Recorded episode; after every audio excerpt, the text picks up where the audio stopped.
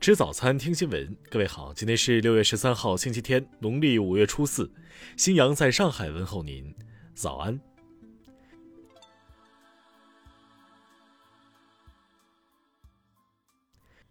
十一号，中共中央政治局委员、中央外事工作委员会办公室主任杨洁篪应约同美国国务卿布林肯通电话时，就涉疆涉港等问题表明中方严正立场。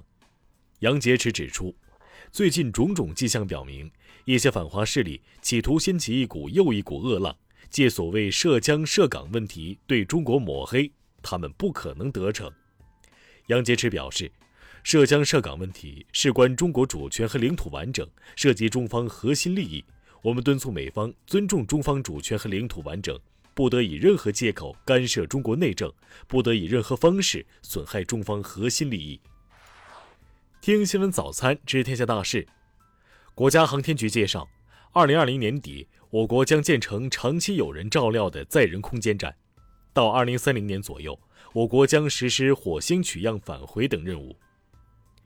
据十二号广州市疫情防控新闻发布会，广州市将实行预约接种新冠病毒疫苗，取消现场排号，不断优化改进疫苗接种工作流程。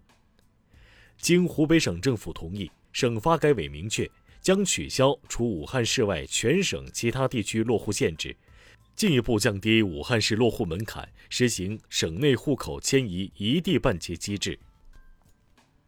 十二号十八点，在云南德宏州盈江县发生五点零级地震，震源深度十六千米。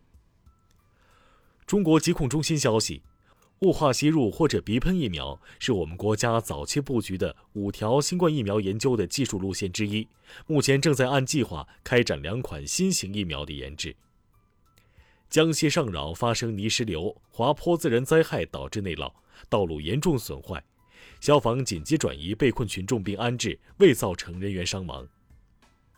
一名女乌干达侨胞因感染新冠肺炎，经当地医院抢救无效死亡。我国驻乌使馆提醒全体旅乌侨胞务必高度警惕。正在出席七国集团峰会的德国总理默克尔表示，在应对气候变化和生物多样性等方面，如果撇开中国，则将永远无法找到解决方案。下面来关注国际方面，因疫苗短缺，印度中央邦印多尔市在六月十一号不得不关闭了三百多个疫苗接种中心。仅开放了全部三百五十个接种中心中的九个。十一号，普利策奖委员会宣布将普利策特别奖授予记录下弗洛伊德之死的美国女孩达内拉·弗雷泽。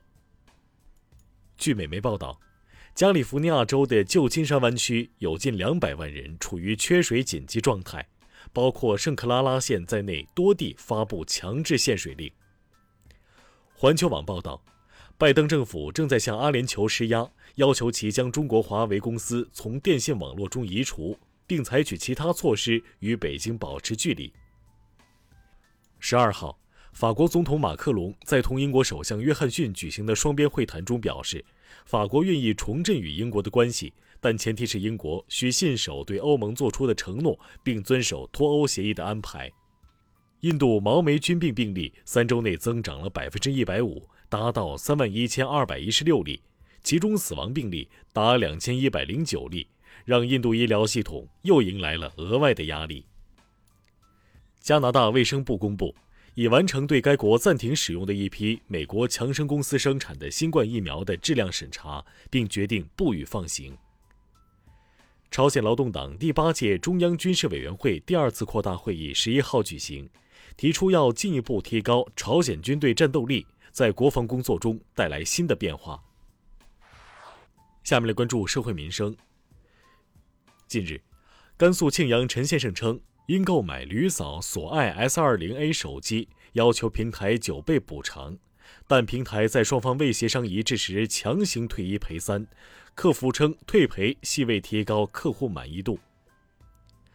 山东一位七十八岁爷爷得知，十九岁的孙子小吕在网上骗了别人四千七百三十八元，跋涉千里从山东送孙子到浙江台州投案，希望小吕能好好改造。十号晚，有网友发帖称，华强北确诊一例，连夜核酸检测，迅速引发公众关注。警方核实为不实消息，现已依法对发帖人黄某某处以行政拘留两天处罚。十二号凌晨，长葛市发生一起跳河溺亡事件，当事人一行七人在河边喝酒，期间有厌世语言，六人相继入水。经救捞，七人当中四人死亡，相关事宜正在调查处置中。北京警方通报，四十一岁男子卢某林不听路人劝阻，多次将路边多辆共享单车全部推倒，目前已被依法行政拘留。下面来关注文化体育。沙湖公园第七届荷花展开幕，共展出五千余缸、四百余种荷花，其中还有罕见的并蒂莲和双心莲。荷花专家表示，自己都是第一次见。十二号，上海电影节中国电影产业高峰论坛上，光线传媒董事长王长田强调，扩大互联网版权收入，避免内容公司过度依赖票房。十二号凌晨。国足以五比零大胜马尔代夫，锁定本组第二名，仅次于阿曼队。最后一轮对阵叙利亚，只要打平就可以大概率晋级十二强赛。近日，莫文蔚新歌 MV 造型曝光，因身穿杜嘉班纳引发争议。目前工作室已道歉并下架 MV。以上就是今天新闻早餐的全部内容。如果您觉得节目不错，请点击再看按钮。咱们明天不见不散。